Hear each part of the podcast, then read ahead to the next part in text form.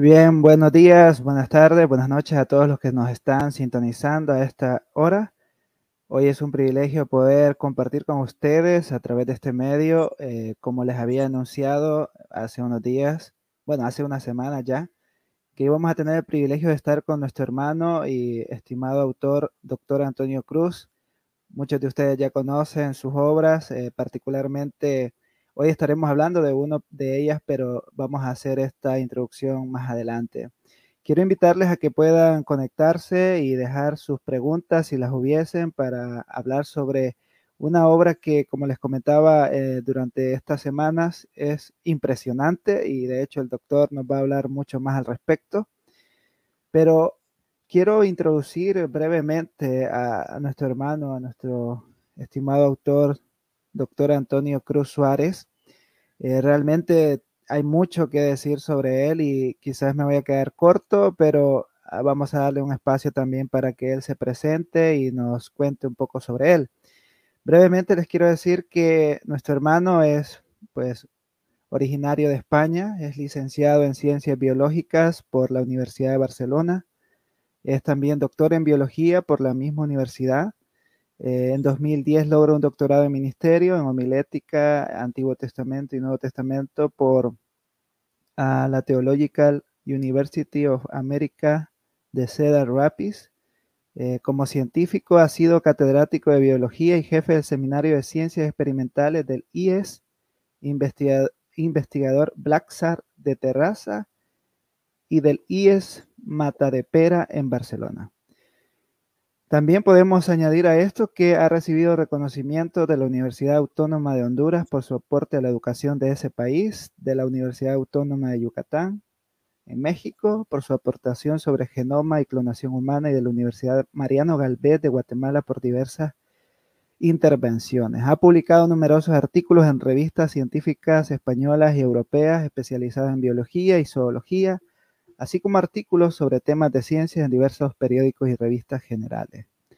Como teólogo, ha sido pastor de varias iglesias evangélicas de España y profesor del Centro de Estudios Teológicos en Barcelona. Fue ponente también en el Sexto Congreso Evangélico Español y coordinador en cuestiones de bioética en el Congreso Protestante de Cataluña. Ha dado conferencias y predicaciones en centenares de iglesias e instituciones religiosas en España, Estados Unidos y toda Latinoamérica. Además de esto, es autor de numerosas obras publicadas por CLIE, Vida, Portavoz y otras editoriales. Entre sus principales obras destacan 17, o más bien dicho, 17 obras reconocidas, mayormente eh, ustedes están familiarizados con, eh, por ejemplo, Postmodernidad, es un libro que forma parte de, la, eh, de los estudios FLET, algunos conocemos este trabajo. También podríamos mencionar Bioética Cristiana, una propuesta para el tercer milenio, publicado por CLIE en 1999. Y recientemente uno de sus libros sobre apologética, una introducción, también de editorial CLIE. Y este día vamos a estar hablando sobre, en esta reunión, esta breve entrevista, vamos a estar hablando sobre una obra que creo que será o está siendo eh, muy significativa y muy importante para el pueblo cristiano y para todas las personas. Así que voy a dejar a, a nuestro hermano, a nuestro estimado autor, para que él se presente y nos dé unas palabras. Muchas gracias, muy amable por esta presentación tan larga, demasiado larga. Ah, yo soy Antonio Cruz eh, de, España y quiero enviar a todos un saludo muy cordial. Y bueno, pues eh, es un privilegio para mí presentar mm, mi último trabajo, del que, vamos a hablar hoy, del Diccionario Enciclopédico de Animales y Plantas de la Biblia, que, me ha llevado bastante tiempo eh, compilar, pero que ha sido un verdadero placer hacerlo. Y mi deseo es que sea de bendición, como bien dice el hermano para, para la iglesia, para el pueblo de Dios. Excelente, gracias doctor. Realmente para los que tal vez están un poco eh, fuera de la noticia, este libro o esta, este diccionario enciclopédico ha sido publicado muy recientemente por Editorial CLIE y hoy vamos a estar hablando de temas o asuntos relacionados a esta obra y creo que es muy propicio que si ustedes ¿Se han preguntado cuál es el rol o, qué importancia tienen los animales o la flora, la fauna en todo esto eh, del estudio de la Biblia? Puedan dejar sus preguntas y si ah, hubiese tiempo, al final nosotros eh, las vamos a presentar aquí a, nuestro estimado hermano para que él nos pueda compartir un poco ¿no? sobre, sobre su perspectiva, sobre sus recursos y todo lo que compete al tema. Bien, así que el espacio está abierto para que ustedes puedan dejar esto. Saludos también a los que se están incluyendo eh, a través de Facebook Live, también a los que nos estarán escuchando a través del podcast Doctrina y Devoción. Gracias por estar ahí. Bien, doctor, hablando de animales y cosas así, de pequeño o de joven, ¿tenía usted alguna preferencia por algún animal en particular? Eh, tal vez, si usted me lo pregunta a mí, yo pensaba en los lobos, no sé por qué siempre atraen los lobos, ¿no? No sé usted. Bueno, eh, la verdad es que yo hice mi tesis doctoral en la Universidad de Barcelona sobre unos pequeños animalitos que se llaman los isópodos terrestres. Isópodo significa patas iguales, lo cual no es cierto, porque precisamente se clasifican por las diferencias en las patas que tienen los machos. Pero bueno, los isópodos terrestres eh, vulgarmente también se llaman cochinillas de la humedad. Mm. En realidad son crustáceos eh, que viven en la tierra y eso es una cosa muy singular. Eh, porque todos los crustáceos, como los cangrejos, las langostas, etcétera, viven en, el mar o en las aguas dulces. Sin embargo, los isópodos terrestres son los únicos que pueden vivir en tierra porque tienen un sistema respiratorio diferente. Eh, a pesar de eso, de que yo hice la tesis sobre, sobre estos animalitos, sobre estos artrópodos, eh, mis animales favoritos de toda la vida han sido los peces. He fotografiado miles de peces en los mares, eh, me gusta mucho la fotografía como, como se puede ver en la obra, pero eh, sobre todo el buceo y, he podido bucear gracias al Señor en muchos, en muchos ambientes. Eh, es curioso que la Biblia sobre los peces tiene muchas referencias, hay casi 40 referencias en la Biblia, sin embargo, nunca, casi nunca se menciona una especie de pez concreta.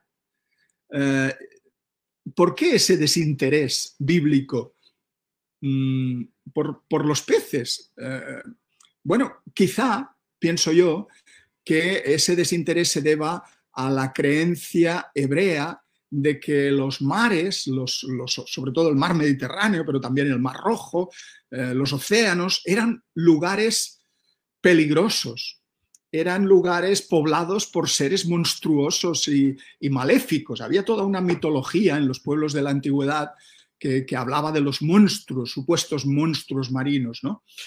Otros pueblos vecinos a Israel, como los filisteos, también eh, tenían dioses que eran mitad pez, mitad hombre. ¿eh? Por ejemplo, el, el famoso dios Dagón, al que adoraban los filisteos, mitad pez, mitad hombre. Y eso quizá también pudo influir eh, en ese poco interés de los hebreos por los peces. Porque claro, cuando veían eh, paganismo, eh, idolatría en los otros pueblos vecinos, pues eso a ellos les, les, les frenaba, había una repulsión hacia todo eso. Sin embargo, los cristianos, ya en el Nuevo Testamento, fueron los primeros que usaron el símbolo del pez el pez como un acróstico del Señor Jesús, con las letras griegas de, la palabra pez, tal como se escribe pez en griego, ictis, ellos con esas letras, con cada una de esas letras, ictis, formaban la frase Jesús, Cristo, Hijo de Dios, Salvador. Y dibujaban un pez allí donde podían, en el suelo, donde fuera, para identificarse secretamente en tiempos de persecución. Yo creo que los animales que, quizá más miedo mm, o, más eh, hay que temer y, sobre todo respetar por encima de los demás, eh, unos animales que también los hebreos estaban muy familiarizados con ellos, eran las serpientes venenosas. Los hebreos estaban muy familiarizados con, con las víboras, las víboras peligrosas del desierto, incluso en, hebreo hay como ocho términos distintos para referirse a las serpientes. Eh, también en el libro de Génesis se describe la serpiente del huerto del Edén, eh, y eso es, un símbolo, eh, un ser astuto, un ser maléfico, es la encarnación de Satanás.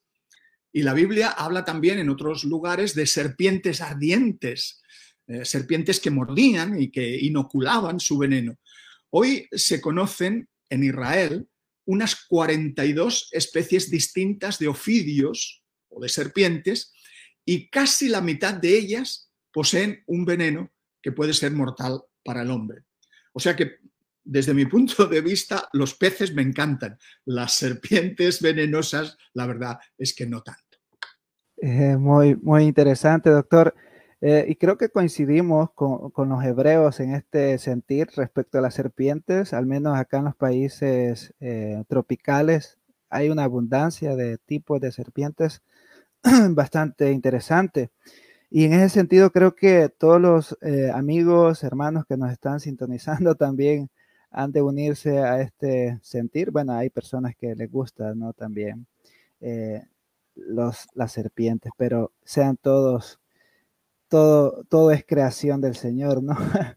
Bien, eh, y en ese sentido, doctor, hablando de, de su investigación, porque mire qué datos más interesantes nos arrojaba sobre los peces. Realmente son detalles muy importantes que a veces el lector pasa desapercibido.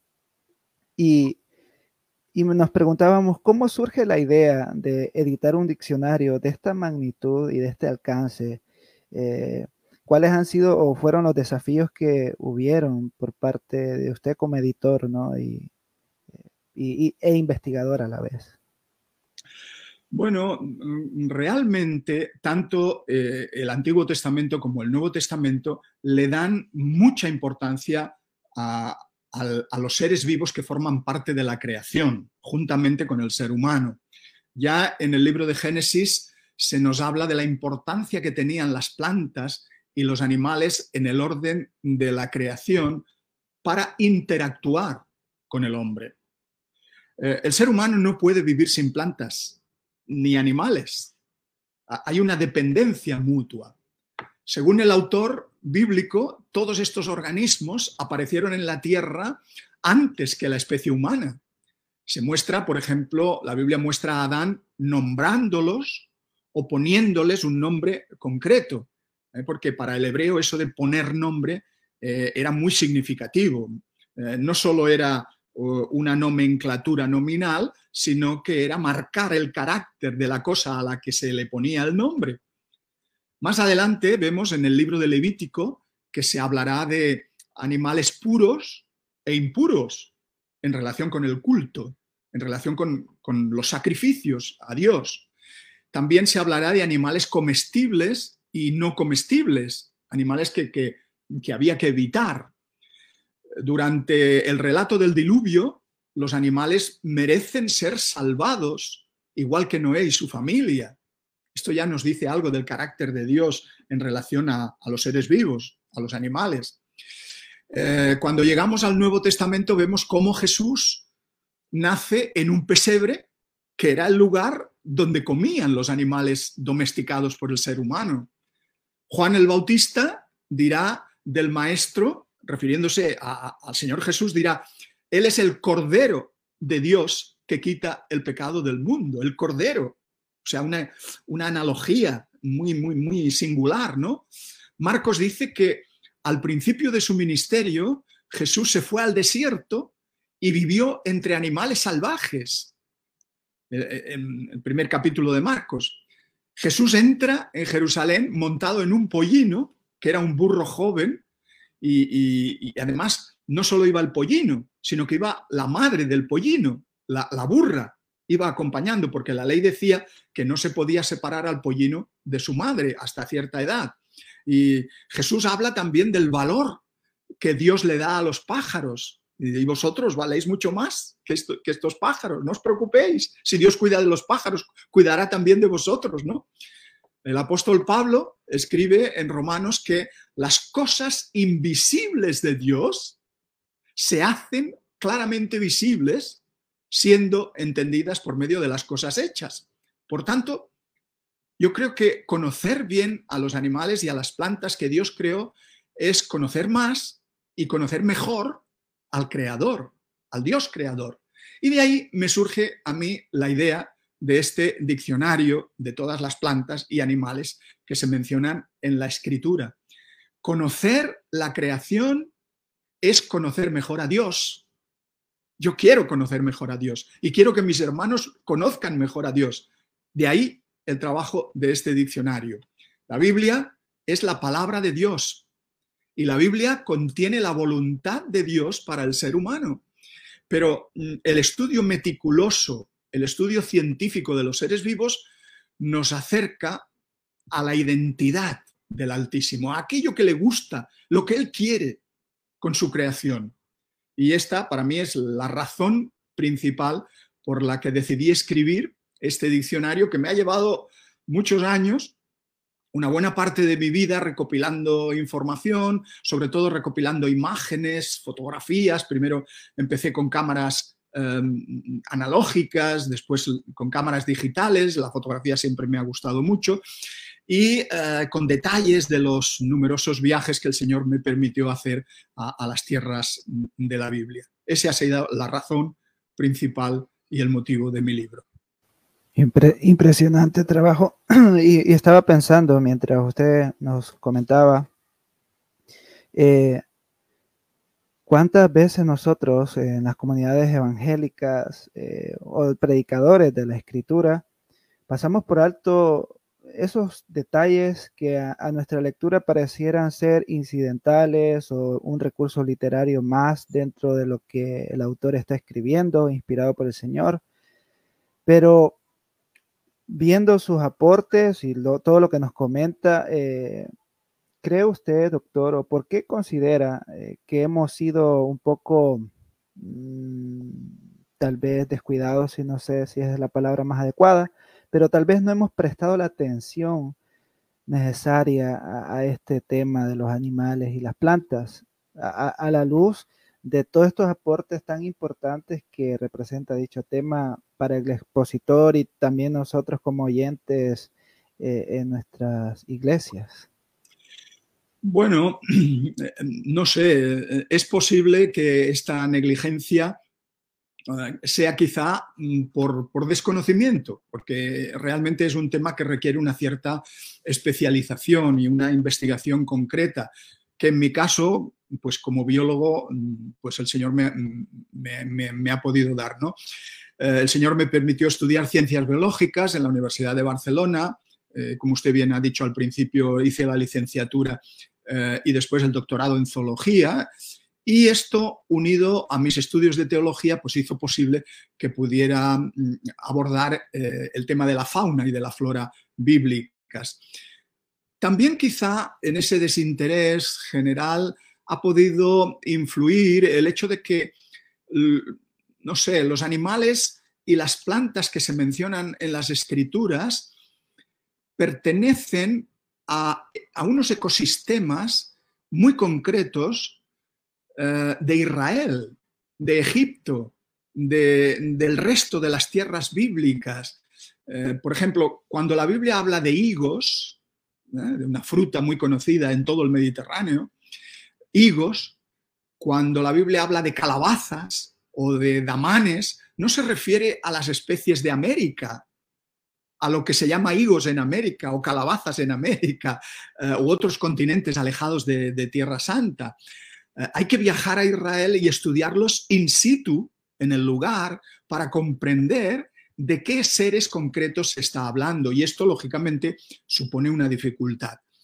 No obstante, si se quiere, eh, si se quiere hacer eh, un trabajo concreto, mm, pues, pues hay que, hay que eh, profundizar en el tema. Sí que existe algo, no es que en el, campo evangélico nadie haya escrito nada sobre los animales y, las plantas en la Biblia. Por ejemplo, yo recuerdo ahora que Clie publicó un libro eh, sobre sermones, sermones sobre los animales mm, de la Biblia, del doctor Keating Silva, y, en ese libro se estudian, mm, se estudia el significado de las analogías y de las enseñanzas morales que el Señor Jesús da. O sea, tampoco es que nadie se haya preocupado, sí, pero desde el punto de vista científico, mm, esta obra yo creo que puede ser una de, gran ayuda para el pastor, para el estudioso de la palabra, para el estudio personal, mm, porque ah, algunas ideas que quizá tenemos con,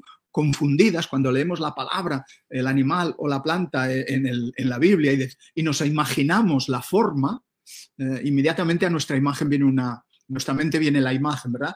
Pues eh, en esta obra he procurado solucionar ese tema, ver de qué animales realmente, de qué plantas se está hablando en la escritura. Excelente, gracias doctor. Y es que necesitamos preocuparnos un poco o ocuparnos en esto y Gracias a Dios que levanta maestros eh, como usted y otros que traen estos temas, que dedican parte de su vida a esto y edificar así la iglesia del Señor. Bueno, algunos se han de estar preguntando, ¿y esta obra cómo hacemos para conocerla, obtenerla? Bueno, ustedes pueden comunicarse con Editorial CLIE directamente y ustedes podrán ahí tener opciones de cómo adquirirla. Esto como un paréntesis por si aquellos que están viéndonos se están preguntando. También saludamos a nuestros amigos de Perú, Guatemala, Bolivia, El Salvador, que están también sintonizándonos a esta hora de la mañana y también para otros que están por ahí. Gracias por estar compartiendo con nosotros. Bien, doctor, ah, hemos hablado ah, de manera eh, general y muy importante sobre esta obra y Vamos a, voy a proyectar brevemente una pequeña muestra de lo que es el diccionario, tal vez para eh, comentar un poco eh, sobre, sobre el contenido en sí. Eh, brevemente, doctor, nos damos cuenta que esta obra, su diseño, sus fuentes, yo estuve viendo las páginas que, que eh, generosamente comparte eh, en su sitio web y, y, también leí otras reseñas por ahí en el sitio web, eh, pero es impresionante, doctor. Primero, debo decirlo, y creo que la mayoría que han hablado sobre este libro son las fotografías. Este proceso de digitalizar, de, de, ah, de capturar todas estas imágenes, usted podría decirnos tal vez. ¿Cuánto tiempo cree? Estamos hablando aquí de un lustre, de una década o más tiempo. Es que yo soy muy viejo ya. ¿eh?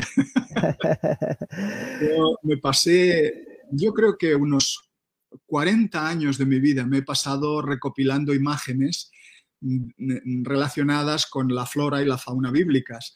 Eh, recuerdo que uno de los primeros viajes que hice de joven, yo tenía entonces unos treinta y tantos años, pude viajar a Israel y entonces Israel, Jerusalén, todas las ciudades de, este lindo país eran diferentes, eh, se veían otras imágenes, había eh, los animales eh, y las plantas estaban más conservados que hoy. Y eso ha pasado en todo el mundo, es decir, los animales se han venido degradando, los ecosistemas se han degradado, algunas especies se han extinguido, han desaparecido. Eh, por eso, como durante 40 años he guardado diapositivas de esos viajes e imágenes, eso me ha permitido a mí eh, sintetizarlo todo, reunirlo eh, sistemáticamente y hacer un diccionario de, enciclopédico con, toda esa, con toda esa información. Pero ya digo, son casi pues cuatro décadas de, recopilación de imágenes. Impresionante.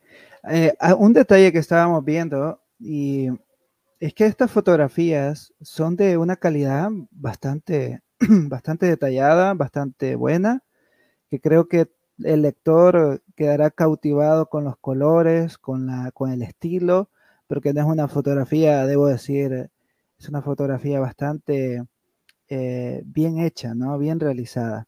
Eh, y mientras vemos acá, doctor, las muestras eh, o parte de la muestra de, su obra, llama la atención que nos trae lo que es el nombre que podríamos encontrar en el texto como también un, nombre científico. Usted me corrige si esto es así.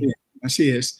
Por ejemplo, lo que se está viendo ahora, que es una acacia, la acacia mm, viene el nombre en la Biblia, en el versículo de Isaías 41, 19, daré en el desierto cedros, acacias, arrayanes y olivos, pondré en la, soledad cipreses, pinos, bojes. Cuando un versículo menciona, aunque solo sea una vez en toda la Biblia, una palabra que se refiere a una planta o a un animal, yo he, buscado toda la información al respecto, todas las imágenes que me han sido posibles. Y, siempre sigo el mismo esquema, ¿no?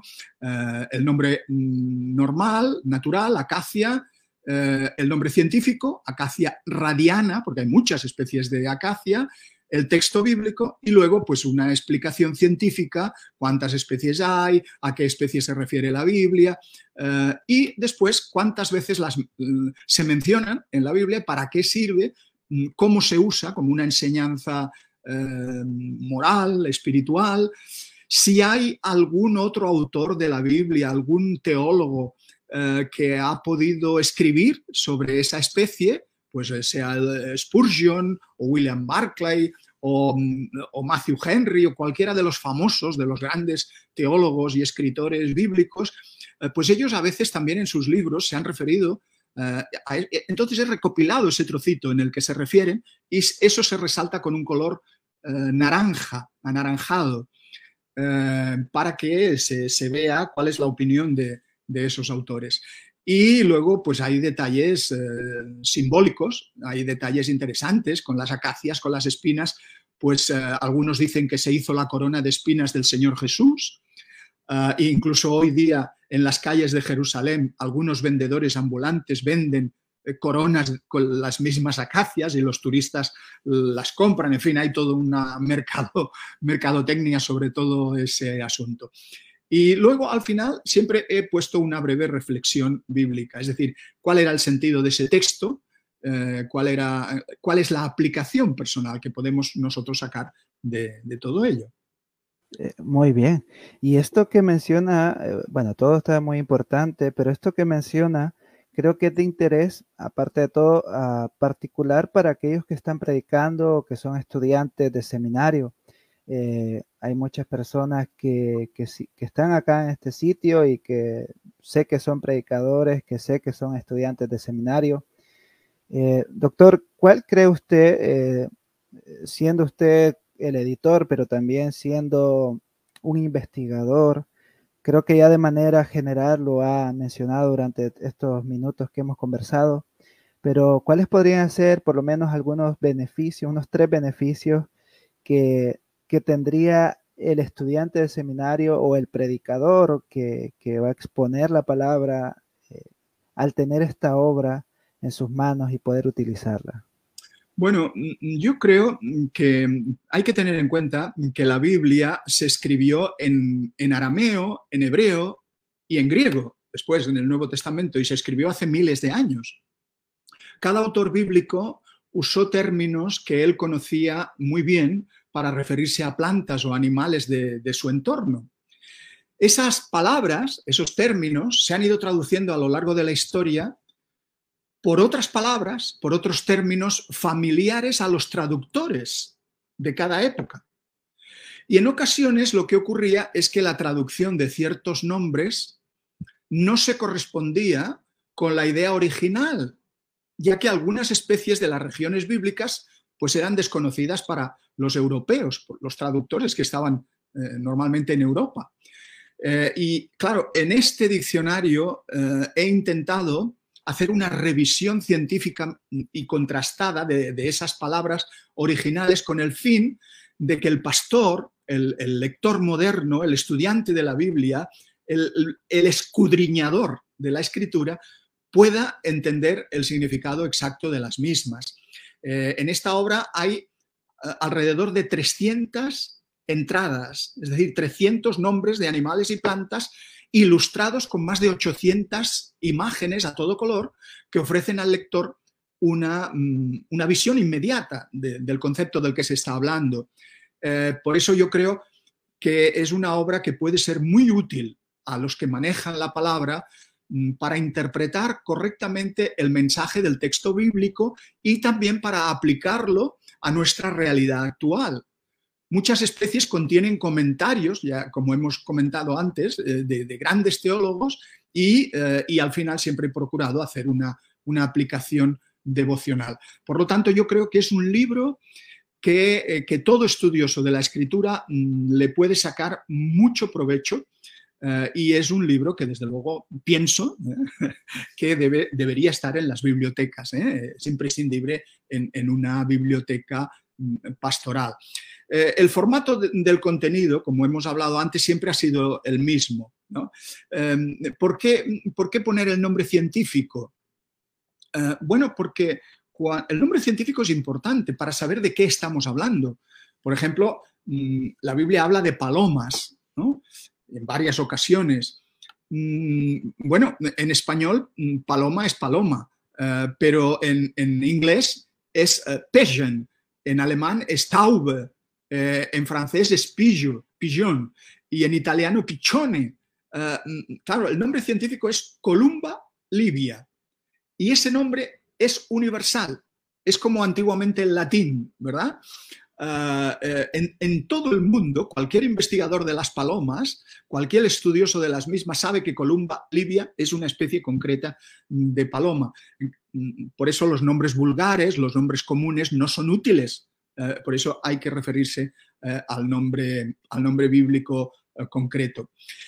El principal beneficio Mm, es entender bien, yo creo, para el, para el pastor, para el predicador, para el, profesor de escuela dominical, para el estudioso de la escritura, es entender bien las analogías o los ejemplos de la Biblia para aplicarlos al crecimiento espiritual.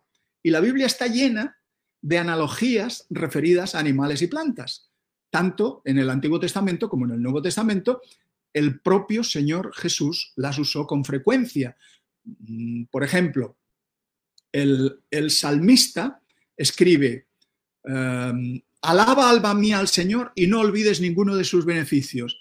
Y dice, Él colma de bienes tu vida y te rejuvenece como a las águilas, en el Salmo 103. Bueno, este rejuvenecimiento de las águilas tiene una base biológica no, es algo inventado por el salmista, no es algo poético exclusivamente. No es que, como a veces he oído decir y he visto en, por Facebook y en, comentarios de algunas personas, no es que las, las águilas rompan sus picos y destrocen las garras eh, para que les crezcan otros nuevos. Eh, eso no, es así, eh, no, no ocurre eso en la naturaleza. El pico y las garras les está creciendo siempre y se desgastan con el uso continuado. En cambio, la muda es el cambio periódico de las plumas con el fin de mantener su buen funcionamiento. Y todas las águilas mudan su plumaje. En el caso concreto del águila real, eh, en Europa es muy famosa el águila real europea, científicamente Aquila crisaetos, la muda completa de sus plumas eh, se realiza en un periodo de dos años.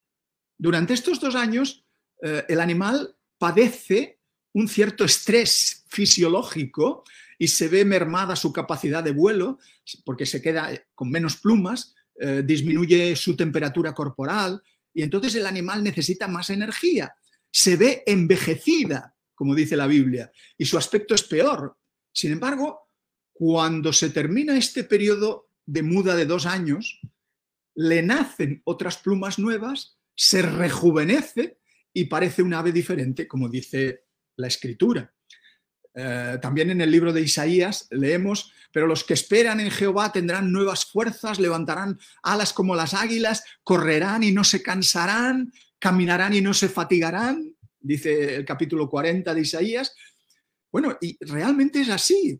Estas aves pueden elevarse en el aire valiéndose de corrientes térmicas que son columnas de aire caliente que ascienden y ellas vuelan eh, alrededor, dentro de esas columnas, prácticamente sin mover las alas y ascienden a gran altura y pueden desplazarse a enormes distancias sin apenas ningún gasto energético. Eh, se ha visto que mediante técnicas de anillamiento eh, se ha podido comprobar que algunas águilas pueden volar hasta 6.000 metros de altitud. Esto es mucho para, para un ave, 6.000 metros de altitud. Eh, algunos se burlaron de estos versículos de la Biblia en el pasado, porque creían que las águilas gastaban mucha energía para volar.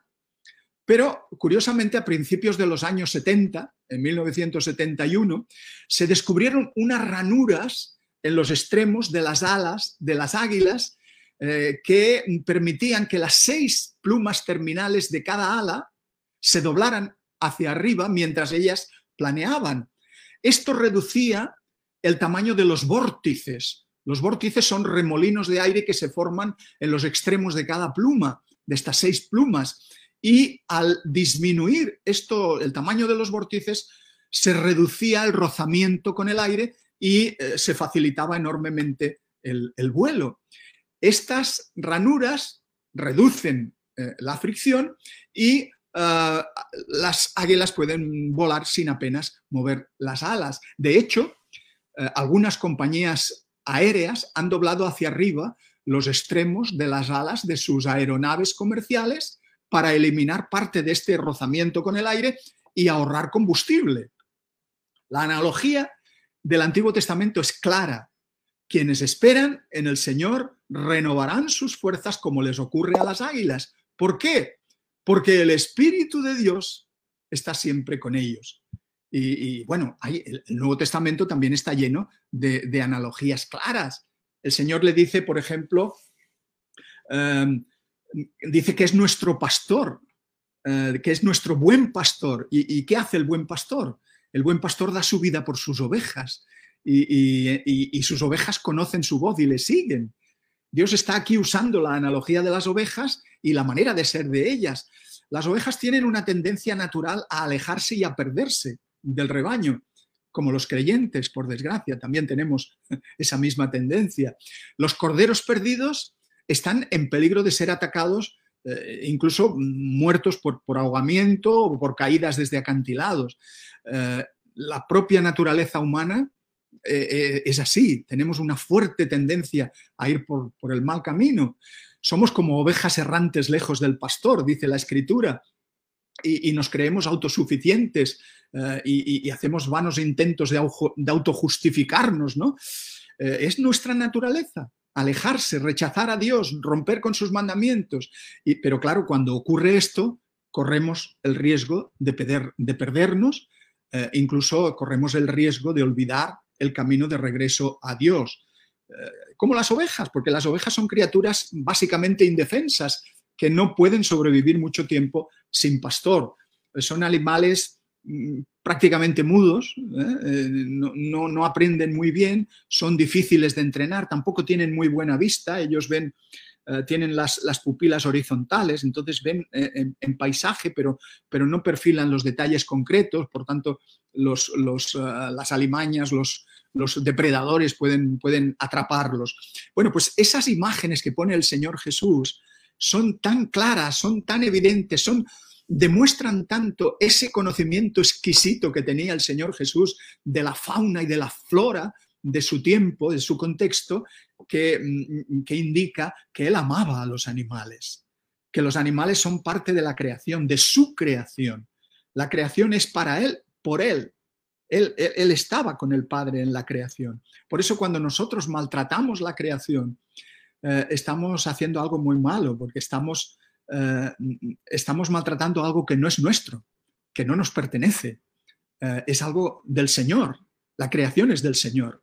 Y se nos encomendó como mayordomía, ¿verdad? Para que la cuidemos, para que la protejamos. Excelente, muy, muy apropiado lo que mencionaba, doctor, y es que esta parte de las analogías, como bien nos detalló, creo que, quiero hacer un paréntesis, creo que muchos de nosotros o algunos eh, en este momento están con una explosión en su mente, particularmente por el caso de lo que mencionaba sobre el águila. Creo que la figura que tenemos es eso justamente que usted decía, este mito o esta idea de que de que el águila se quita el pico y todo esto. Creo que se ha entendido así, Bueno, de hecho hay algunas preguntas al respecto. Más adelante, si nos da el tiempo, lo vamos a hacer.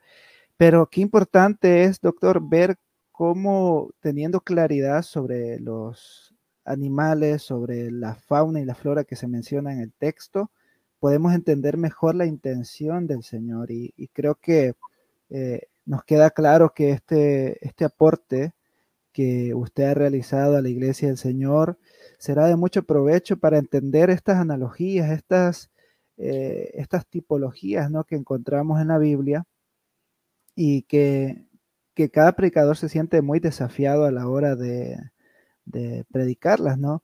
Por ejemplo, doctor, había quizás, eh, usted habló de los peces al principio y solo quiero eh, retomar un poco de ello eh, en este aspecto relacionado también con las alegorías, la tipología y los animales.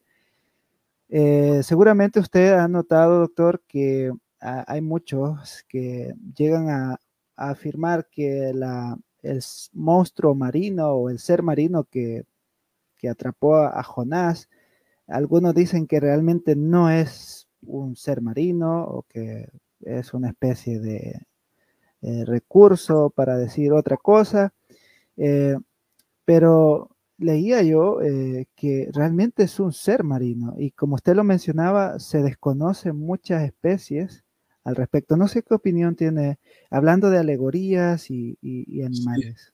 Bueno, em, el, pez de Jonás, la palabra, que se, la palabra hebrea que se usa para referirse al pez que se tragó a Jonás es tanín, Tanín con dos Ns. Y Tanín eh, literalmente eh, significa monstruo marino, es decir, no, es un pez pequeño, ¿no? sería un, gran pez, un monstruo marino.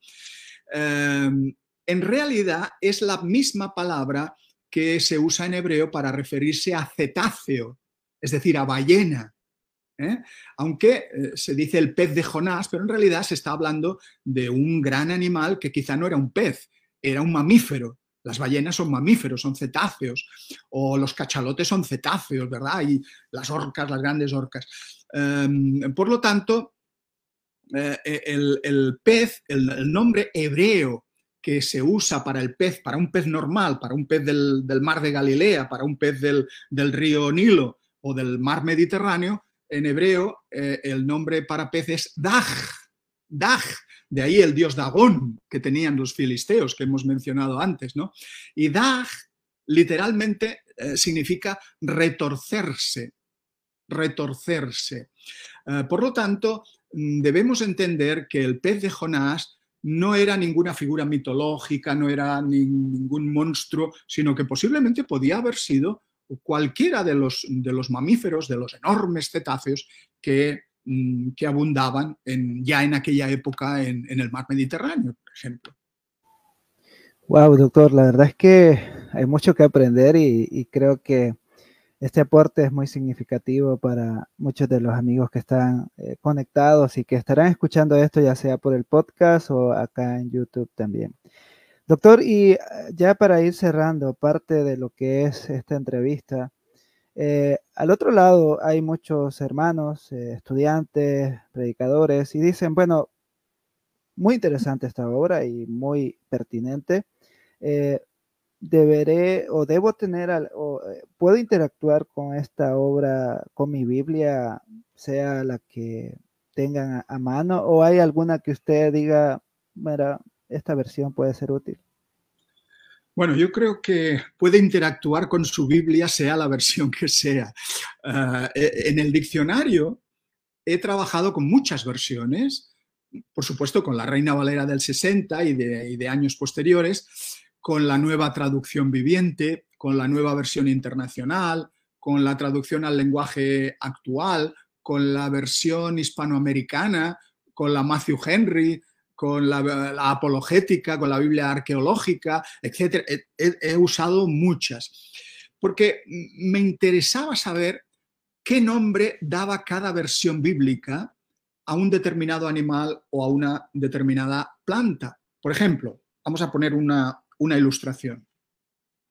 Eh, la palabra conejo en la Biblia. Eh, hay varios pasajes donde se habla del conejo, de los conejos. Eh, en el libro de Levítico, en el capítulo 11, versículo 5, se dice, el conejo porque es rumiante, pero no tiene pezuña partida. Este animal será impuro para ustedes. Más adelante, en el libro de los Proverbios, en el capítulo 30, encontramos, los conejos, pueblo nada esforzado, y ponen su casa en la piedra. Algunas versiones dicen en la roca. Claro, este texto de Proverbios a mí me llamó mucho la atención, porque los conejos que nosotros conocemos aquí en Europa jamás ponen su casa en la roca. No hacen, no construyen madrigueras en las rocas, las rocas son sólidas. Ellos construyen madrigueras en el suelo blando, eh, escarban túneles en la tierra, eso sí lo hacen, pero nunca en, en las rocas. Entonces yo busqué en todas las versiones de la Biblia ¿Cómo traducían este término hebreo? Eh, la Reina Valera hablaba de conejos, efectivamente. La nueva versión internacional, en cambio, hablaba de tejones. El tejón es, una especie más grande que el conejo, es, muy diferente un tejón a un conejo. Eh, en la versión Dios habla hoy, también se habla de tejones. Sin embargo, solo encontré una versión, la nueva traducción viviente, que pone exactamente el nombre correcto. Ni son conejos, ni son tejones, son damanes. Damanes. Los traductores europeos no conocían en aquella época el damán. Eh, la palabra hebrea es shafán. Shafán se refiere al damán, no al conejo. Pero claro, en aquella época lo interpretaron como si el texto bíblico se estuviera refiriendo a los conejos de Europa. Eh, claro, porque ellos conocían a los conejos de Europa, les resultaban mucho más familiares. No obstante, el texto bíblico se refiere en realidad a otro animal, se refiere al damán de las rocas. Antiguamente se le llamaba irax, con H-Y, irax, pero hoy se clasifica científicamente como Procavia capensis, porque de hecho el damán mm, existe desde el Cabo, al sur de África, hasta Israel, hasta Tierra Santa. Y en Israel es muy común y es, muy fácil de fotografiar por todo el país. Eh, se le tomando el sol sobre las rocas o subido incluso a las construcciones humanas, eh, subido a las acacias del desierto. Yo lo he, fotografiado de varias maneras. Como los primeros traductores europeos de la Biblia no habían visto nunca un damán, tradujeron la palabra hebrea shafán por conejo, porque este sí que lo conocían. Pero en realidad la Biblia se refiere al damán de las rocas, un mamífero que no tiene absolutamente nada que ver con el conejo. Fisiológicamente, anatómicamente, o sea, cuando analizamos el damán por dentro, como es su tubo digestivo, como es su esqueleto, sus pulmones, eh, sus riñones, etc., el damán se parece más a un elefante, un elefante en miniatura.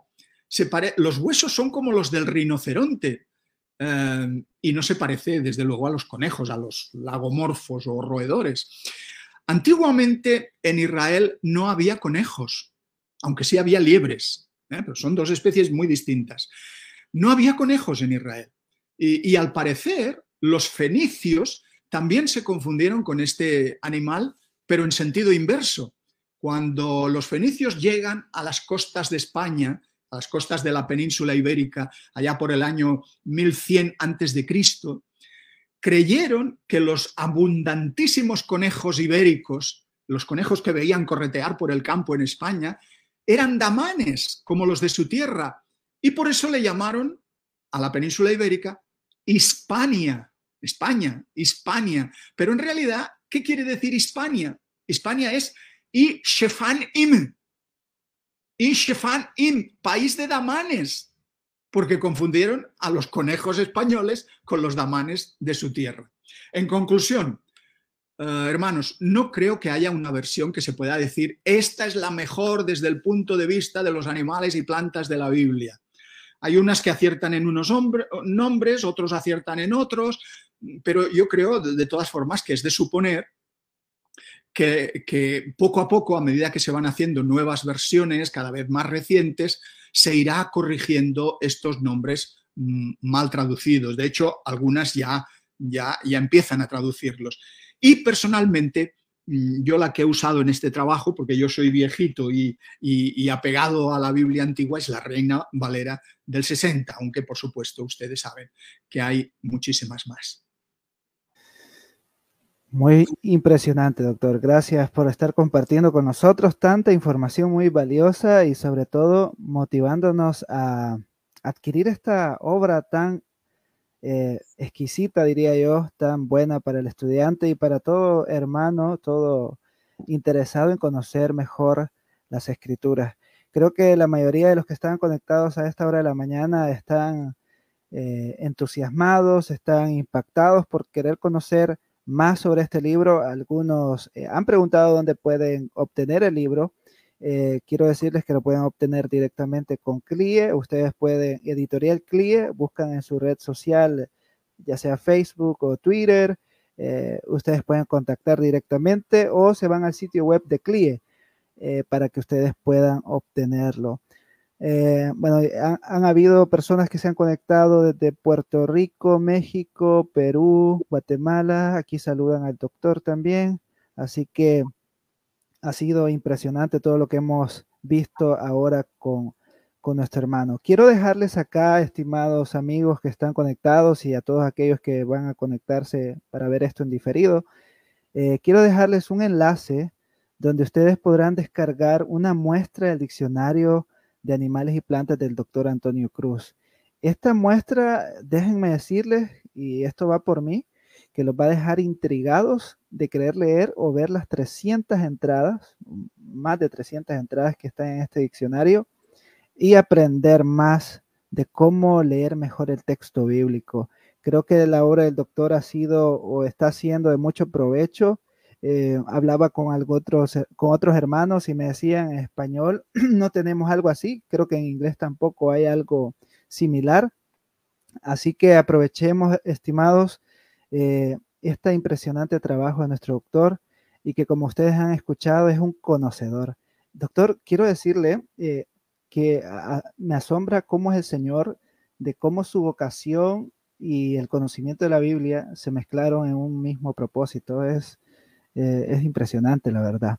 Doctor, no sé si usted tiene algunas palabras finales para la audiencia y para todos aquellos que nos han acompañado en esta transmisión de esta mañana.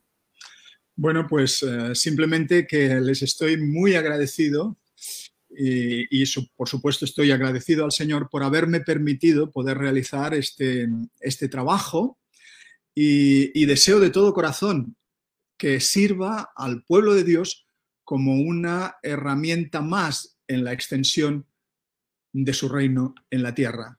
Yo con eso tengo suficiente.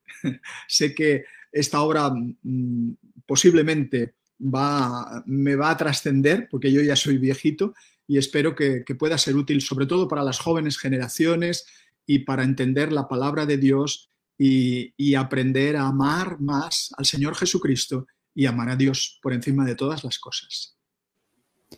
Muchas gracias, doctor, por estas palabras y realmente eh, estamos seguros que esta obra va a ser de mucha trascendencia. Lo está haciendo ya, está impactando a muchos estudiantes de la Biblia y creo que esto nos va a abrir eh, eh, a un nuevo panorama de, comprensión del texto y, a dejar algunas ideas que al final fueron popularizadas pero que tal vez no tenían fundamento o ese rigor eh, de investigación, ¿no?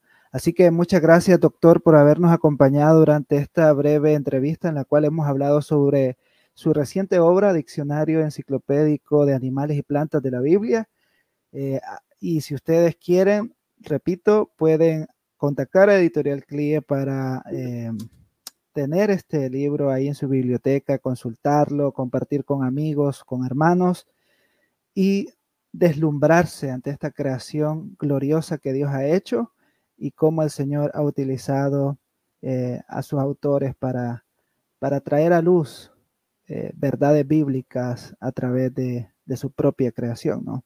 Así que gracias a todos por haber estado a través de esta transmisión, gracias a los que nos están acompañando en el podcast Doctrina y Devoción y también a los amigos de YouTube, gracias. Recuerden que pueden suscribirse a esta página y también seguir a Editorial CLIE con todas las novedades. Doctor, antes de cerrar, quiero ver, antes de cerrar, yo estoy leyendo, doctor, esta obra suya. sí, ese es el último. Sí, estamos leyendo también esto, pero no vamos a hablar de ello porque se nos va a ir otra hora. Pero muy impresionante también, aprovecho para decirlo, un trabajo exquisito.